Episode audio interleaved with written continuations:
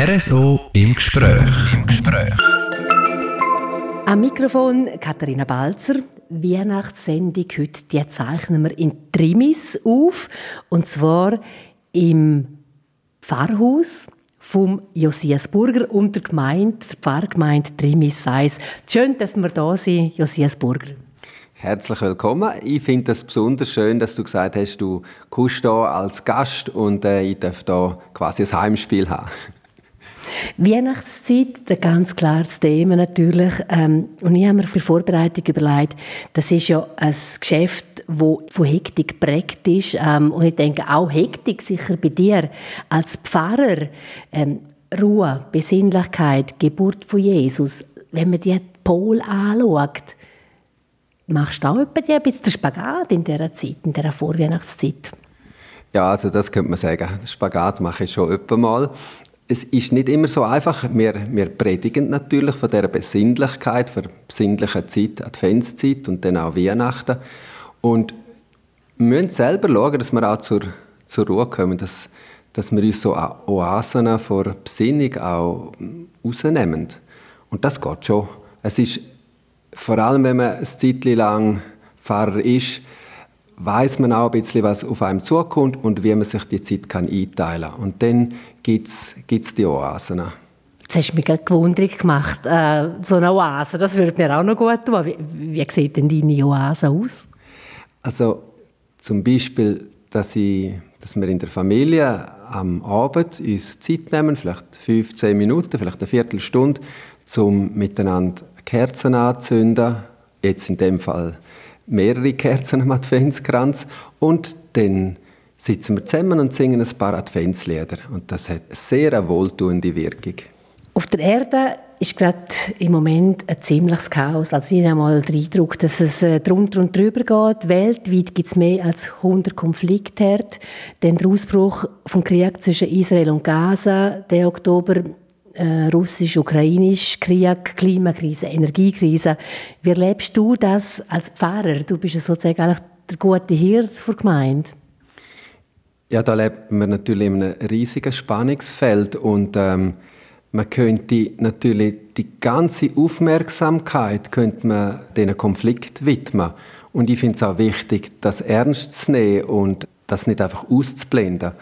Und gleichzeitig ist es extrem wichtig, dass wir also ich finde persönlich, dass ich meinen Fokus gut ausrichte. Wenn ich immer noch auf das Schwierige schaue, dann äh, wird meine Sichtweise auch prägt nur vom Schwierigen. Und es gibt so viele gute Sachen, zum drauf zu schauen. Und gerade Weihnachten ist so ein Ausblick, wo hilft, noch eine andere Sicht reinzubringen, eine hoffnungsvolle Sicht. Und das heißt nicht, dass sich die Spannung auflöst, äh, aber äh, es hilft, die Spannung besser auszuhalten. Also ist es legitim, wenn man dann halt auch mal die Negativschlagzeilen wegdruckt und, und halt, ja, sich freut nach einer Kerze, die brennt? Ich glaube, das ist legitim und ähm, nicht, nicht, weil man es jetzt nicht wird ernst nehmen sondern eben gerade, weil man es ernst nimmt, der Blick auf das Gute, der Blick auf das, was Licht und, und Wärme ins Leben bringt. Er ist so im Gespräch heute beim Josias Burger in Trimmis. Du bist Pfarrer. Ähm, wenn man deinen Werdegang ein bisschen anschaut, dann ist der eigentlich ziemlich schön gerade. Nach der Kante in Chur, also aufgewachsen in Chur, dann äh, Kantonsschule besucht, schnurstracks Theologiestudium in Zürich. Ist der Pfarrer immer schon ein Traumberuf oder dein Traumberuf gewesen, muss ich so sagen? Ja, das stimmt, wenn du das so sagst. Es hat etwas Zielgerichtetes jetzt bei mir gehabt. Und, und ähm, deshalb bin ich auch eher ein, ein Mensch, der sich Sachen gut überlegt und dann, dann etwas in Angriff nimmt. Und dann ist es mir eigentlich recht, wenn es nicht zu viele Umwege gibt, obwohl es die immer wieder auch gibt im Leben und es dann auch gut rauskommt mit Umweg. Bei mir war es wirklich so, gewesen, dass eigentlich schon lange so, also früher eigentlich der Wunsch, Pfarrer zu werden, aufgekommen ist, ja. Hast du Pfarrer gehabt, die dich geprägt haben? Weißt du, dass du gefunden hast, wow, der macht jetzt einen coolen Job, das will ich auch? Also ich bin selber aus einer, sagen wir, Pfarrersfamilie mütterlicherseits. hat ganz einen Haufen Pfarrönkel und mein Großvater war auch Pfarrer gewesen, zum Beispiel in Chur. Aber ich weiß nicht, wie fest das, also bewusst hat das nicht so einen Einfluss gehabt, wahrscheinlich, vielleicht unbewusst. Aber dann habe ich natürlich persönlich aus eigener Erfahrung Pfarrer erlebt, die mich beeindruckt haben. Ich mag mich erinnern an einen Pfarrer in Masanz, der Pfarrer Jäger, der ist wirklich für mich absolut prägend gewesen. Sonntagsschule haben wir dort gehabt und dann eben am Weihnachten, dann hat haben wir das Weihnachtsspiel gehabt. Das war eindrücklich gewesen, aber viel eindrücklicher war noch, gewesen, dass er eine Geschichte erzählt hat. Und er hat so dermaßen gut können Geschichten erzählen. Also ich bin immer gefesselt und habe dann gedacht, ja, ich würde das auch so gerne können, wie er. Also, und es hat noch andere Pferde gegeben, die dann prägend sind. Aber komm, jetzt Josias, ähm, Ende 80er Jahre, Kantonsschule fertig, äh, die Maturen im Sack. Und du sagst, ich gehe Theologie studieren. Also der Coolste bist du nicht gewesen, oder wie ist das, wie ist das gewesen? Wie sind die Reaktionen rundherum gewesen? Ja, meine, meine Kamerädchen in, in, in der Kante, die haben, haben das eigentlich schon lange gewusst. Also der, der Jos, der, der wird Pfarrer. das ist für sie in dem Sinne nicht Neues gewesen, aber ja, vielleicht haben sie es cool gefunden, dass jemand dass jemandem so klar ist, was er werden will und äh, dass es für ihn wie eine, wie eine Berufung ist. Das schon. Aber das andere, ja, das kann ich mir vorstellen, gibt es natürlich andere Berufe, die cooler daherkommen. Aber eben, wie du sagst, wenn einer etwas im Kopf hat und das authentisch ist, dann ist das natürlich eben den gleichen eigentlich ein cooler Typ. Ja gut, ähm, nach dem Theologiestudium in Zürich ist es dann weitergegangen mit dem Vikariat. Das ist ein Vorbereitungsjahr in der Pfarrerausbildung. Das hast du in Kloster sehr Neues gemacht. Und dann deine erste Pfarrgemeinde in Sils-Mutta. Dort bist du ganz lang gewesen. Korrigiere mich. 18 Jahre, wenn ich es richtig im Kopf habe? Ja, es sind genau 18 Jahre und das ist eigentlich eine lange Zeit. Und das hat jetzt vielleicht auch jetzt Sils und Mutter hat so auch damit zu tun mit äh, geradlinig oder eben auch Kurven machen und so. Also nachdem ich mein Vikariat gemacht habe, meine Ausbildung zum Pfarrer, ist dann offen, also für mich war klar gewesen, ich möchte eigentlich dann in Graubünden eine Pfarrstelle. Schließlich habe ich gefunden, verdanke ich auch im Kanton Graubünden viel, auch bei der Ausbildung haben sie mich unterstützt. Und ähm, dann habe ich mich mal so beworben, bin dann dort nicht hergekommen und mit letztlich mit der Begründung, dass, äh, dass sie eine Frau wollen. Da konnte ich natürlich nicht viel machen. Dann war eine zweite Stelle offen und dort ist dann, haben sie jemanden genommen, der eine Familie hatte. Wir hatten noch keine Familie. Gehabt. Das war dann auch der entscheidende Grund. Gewesen. Und dann bin ich eigentlich schon ein bisschen, ja, ein bisschen enttäuscht gewesen. Und dann gedacht, ja, hat es denn da nie eine Pfarrstelle? Und plötzlich ist eine Tür aufgegangen in Sils und Mutter. Ich hätte überhaupt nicht daran gedacht. Das ist nicht auf meinem Horizont. Gewesen. Ich habe eigentlich auch niemanden kennt von dort. Und es ist also nicht so rausgekommen, wie ich zuerst gedacht habe, sondern es ist anders rausgekommen und es ist viel besser rausgekommen, als wenn ich es geplant hätte. Weil eben, wir sind 18 Jahre dort und das, die beiden Gemeinden sind uns wirklich ans Herz gewachsen, auch als Familie. Genau, erwähnst es gerade, jetzt sind auch eure drei Kinder auf die Welt gekommen. Ähm, du bist geheiratet mit der Monika und jetzt sind wir seit 2015 da in Trimmis Seis. Dir scheint es gefallen auf dem Land. Ja, das, das ist irgendwann ist mir das mal klar geworden, dass ich, obwohl ich in Chur aufgewachsen bin, dass ich glaube nicht ein Stadtpfarrer bin, sondern wirklich ein Landpfarrer, äh, mir ist es wichtig, die, die persönlichen Kontakte zu pflegen und das Anonyme hat schon auch seinen, seinen Reiz, aber äh, letztlich fällt für mich wie die Beziehung, die Beziehung zu den Leuten, die Leute kennen auch, zu kennen auch, ein wissen, wer wohnt wo und äh, ja, auch die persönlichen Schicksale und so zu wissen, darum zu wissen und, und, und auch Anteil zu nehmen, das, das ist mir irgendwie wichtiger geworden, so im Laufe der Zeit.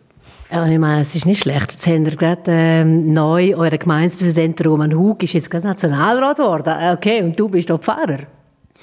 Ja, das äh, hat mich natürlich schon gefreut. Äh, der Roman Hug ist, ist jemand, wo wir auch, jetzt sagen wir am Betttag, wird dort das Betttagsmandat lesen. Also haben natürlich so auch mit ihm zu tun. Und ähm, dann ist er natürlich jetzt wohnt er auch zu Faltanna, wo, wo meine, eben, ich, ich habe, es ist noch speziell, Trimmis Size, also väterlicherseits kommen meine Vorfahren von Faltanna. Und in dem Sinn bin ich, glaube so der erste und der einzige Pfarrer von Seis, wo es gibt. Und jetzt dürfen da in der Heimatgemeinde Pfarrer sein, das ist schon eine spezielle Ehre. Vor allem, das ist auch etwas, was ich nicht gesucht habe, sondern es ist eine Berufung gewesen. Und jetzt wohnt der Roman eigentlich ganz in der Nähe dort, wo meine Großeltern gewohnt haben. Und ist quasi gerade Nachbar zum zum Haus, wo mein Vater aufgewachsen ist.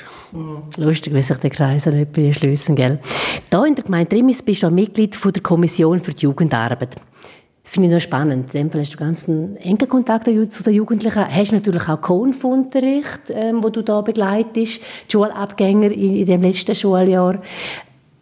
Was bewegt die Jugendlichen, die Jugendlichen in 2023? Die, die Jungen bewegt schon, dass sie, ähm, sie also jetzt, was, was gerade Jugendarbeit anbelangt, sie, sie wollen einfach einen Raum haben, sie wollen, äh, sie wollen auch einen Freiraum haben, wo sie können zusammenkommen wo sie können, wo sie mal nicht müssen. Sie stehen unter vielen ähm, Ansprüchen, auch von der Schule her, wird viel von ihnen gefordert, vielleicht auch von daheim her, sind grosse Erwartungen da, was dann mal aus ihnen wird. Dann haben sie ihre eigenen Erwartungen und es sind sehr viele Herausforderungen, auch sehr viele Eindrücke, die sie damit umgehen müssen. Handy gibt allbot wieder irgendwie einen Impuls. Gehst du jetzt auf den Impuls ein oder nicht? Und darum brauchen sie wie einen Raum, wo sie zusammenkommen und mal nichts machen müssen, wo sie einfach mal ein bisschen chillen können, ein bisschen runterfahren. Und ähm, ich glaube, diesen Raum ihnen zu geben und, und wie auch Jugendarbeiterinnen, die ein offenes Ohr haben für sie, Jetzt, in dem Fall sind es Jugendarbeiterinnen, wir haben keine Jugendarbeiter, die parat sind, losend, ähm, ihnen irgendwie zu spüren geben, ich sehe euch, ihr seid wichtig. Das ist, glaube ich, ganz entscheidend. Er ist so im Gespräch an Weihnachten. Wir sind Gast beim Josias Burger. Er ist Pfarrer in der Gemeinde Trimis-Seis.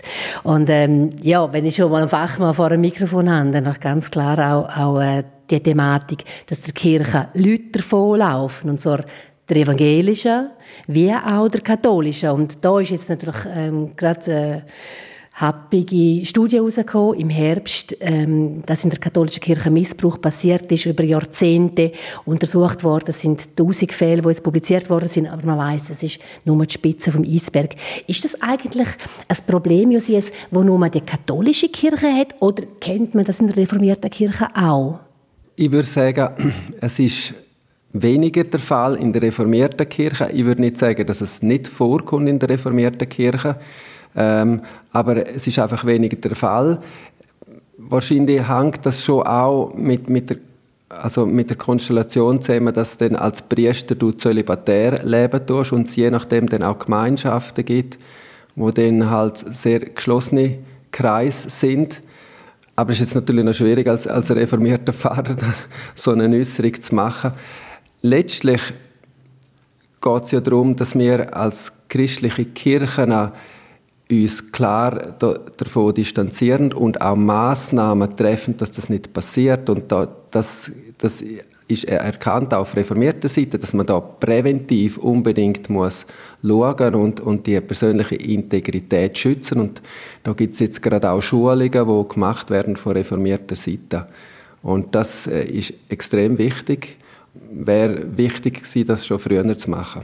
Aber ich denke jetzt einmal so vor evangelischen reformierten Kirche, denkst du einfach mal, puh, ein Problem, das bei uns jetzt ähm, ja, eher entschärft ist, respektive ja, man ist froh, hat man das jetzt in der eigenen Stube?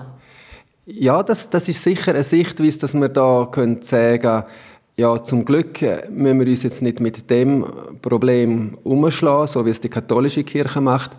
Und gleichzeitig kann einem das auch als Reformierter natürlich überhaupt keine Freude machen, sondern es tut einem gerade so fest leid und es ist eine Schwesterkirche und letztlich geben wir miteinander das Bild ab für den christlichen Glauben und äh, und, und das ist kein gutes Bild, das wir hier abgeben.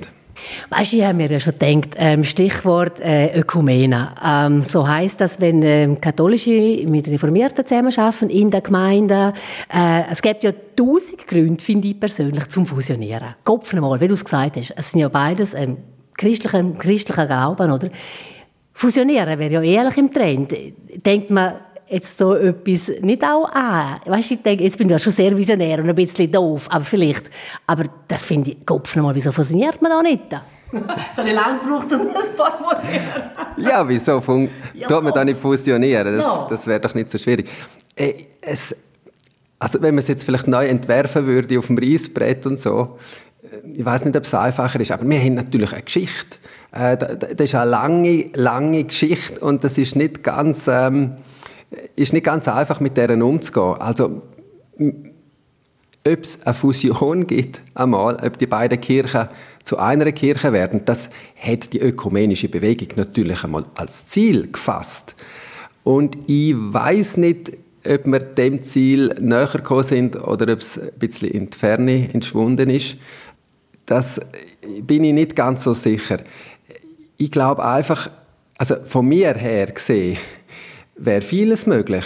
Aber ob es dann auch gewünscht, es muss gewünscht sein, nicht nur von einzelnen Personen in meiner Basis, äh, an der Basis ist ganz viel möglich. Wir schaffen zusammen, da, da tun wir genau das, was du sagst, dass wir das Gemeinsame betonen, dass wir christliche Gemeinschaft sind, beide christliche Kirchen, da tun wir so viel miteinander machen, da merkt man eigentlich nicht großen Unterschied. Aber dann auf struktureller Ebene ist es so schwierig. Also nur zum Beispiel ein gemeinsames Kirchengesangbuch zu machen. Das wäre ja so ein, ein Schritt, würden wir es nicht schaffen, wenigstens ein Gesangbuch zu machen für beide Kirchen. Oh, das, das ist schwierig. Das ist, äh, nur schon dort wird es knifflig. Ah, spannend. Danke vielmals. Hast du dich gleich ein bisschen auf den Exkurs rausgelassen, Josias Burger.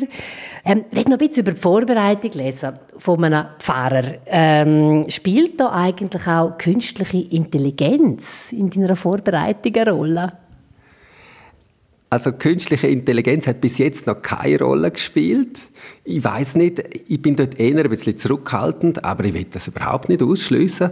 Ja, ich habe dort vielleicht einfach zu wenig Fantasie, wenn man die künstliche Intelligenz könnte einsetzen.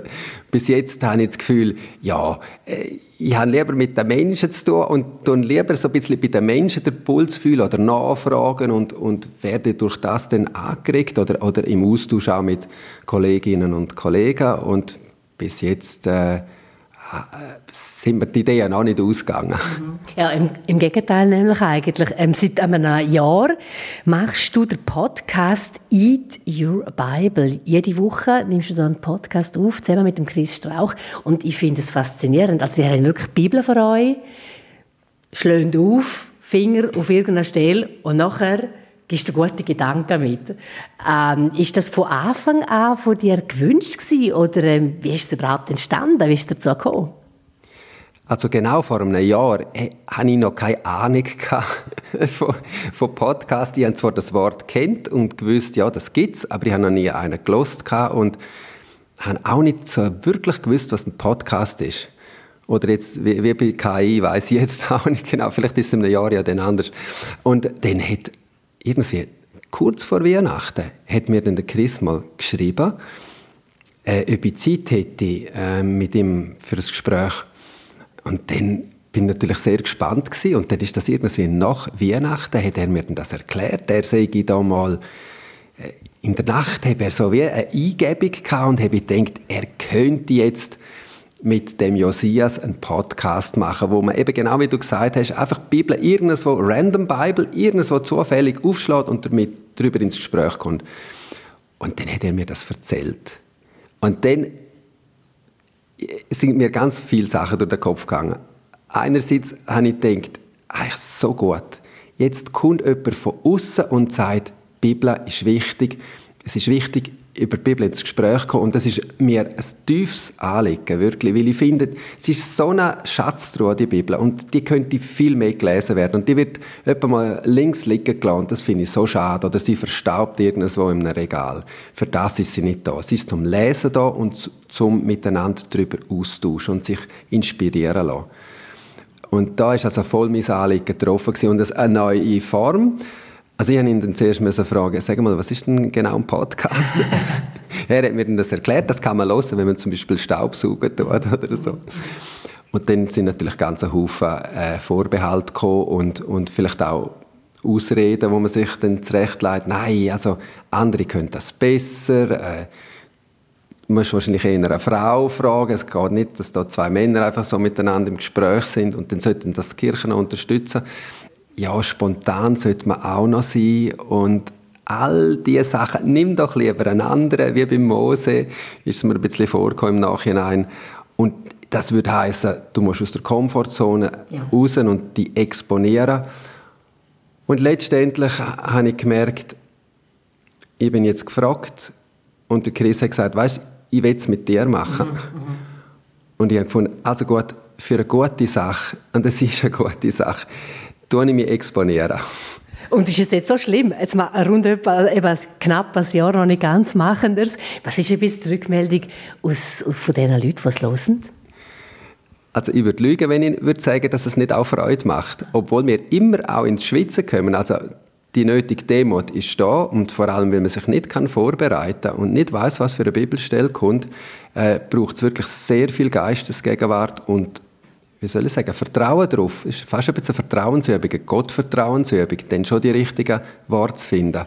Und so haben wir auch ganz viele Rückmeldungen, die uns ermutigen tun, von Jugendlichen, die dann sagen, ja, tun Sie uns auch mal im Podcast grüßen.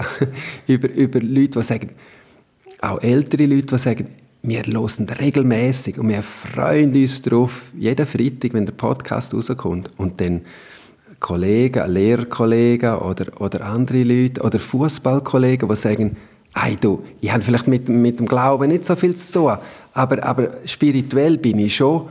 Und, und das war spannend, was ihr dort gesagt habt. Hat mich angeregt. so gut. Hat es sich also gelohnt, um aus der Komfortzone rauszukommen? Ja, also das hat sich gelohnt und das würde ich auch als Ermutigung weitergeben für eine gute Sache aus der Komfortzone raus. Ich meine, das ist etwas, was nicht der Konformanden immer wieder sagen. Und ich habe einfach dort gemerkt, ich kann das nicht nur immer den Konformanden sagen, sie sollen das machen. Weil dann lernen sie, wenn sie aus der Komfortzone rauskommen, dann muss ich es auch selber vorleben. Also ich meine Hand aufs Herz, also, ähm, wir alle mit fortschrittendem Alter lernen uns gerne zurück in die Komfortzone. Also äh, es geht ja nicht besser als allen anderen.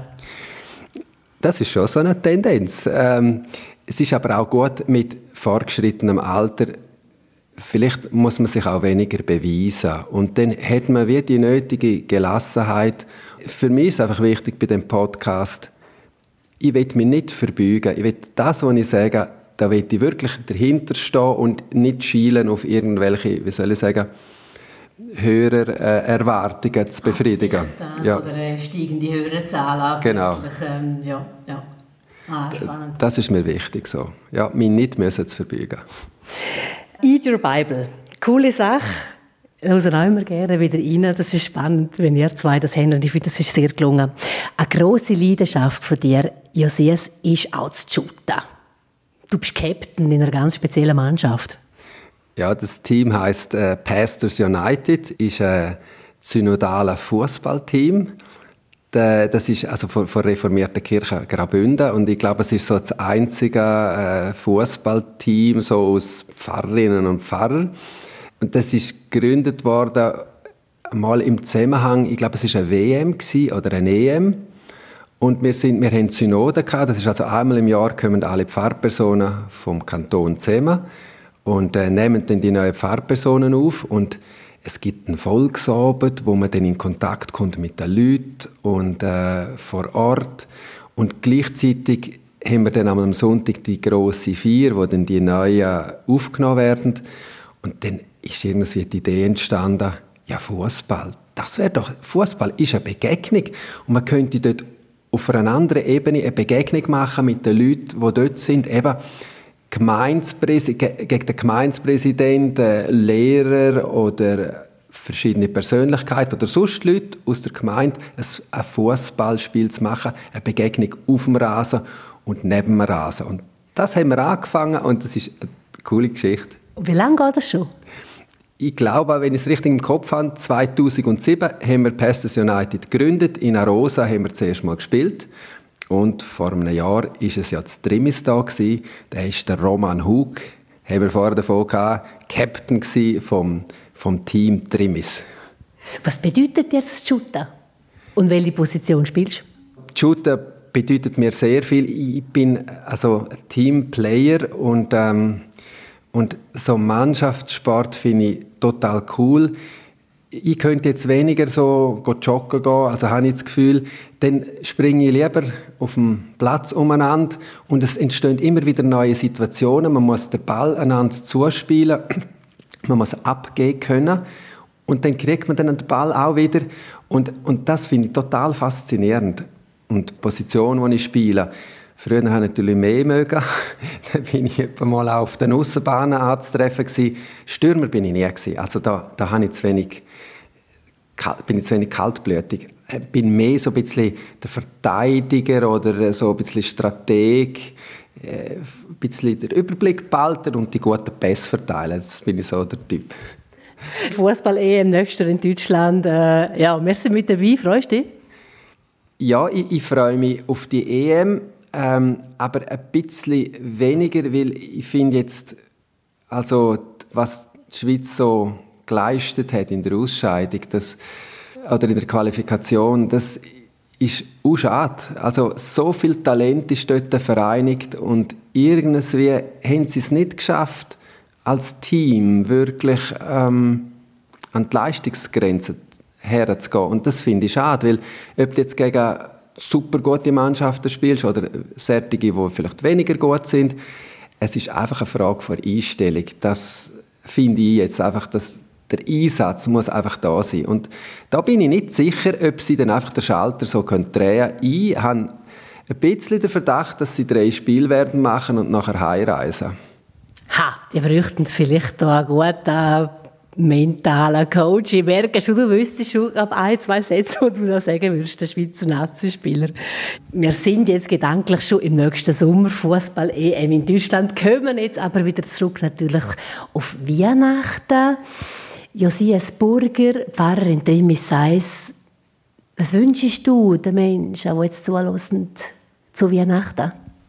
Das, was jetzt ganz auf der Hand liegt, ist natürlich der Frieden, also das würde ich unserer Welt wünschen, dort und da friedlicheres Zusammenleben.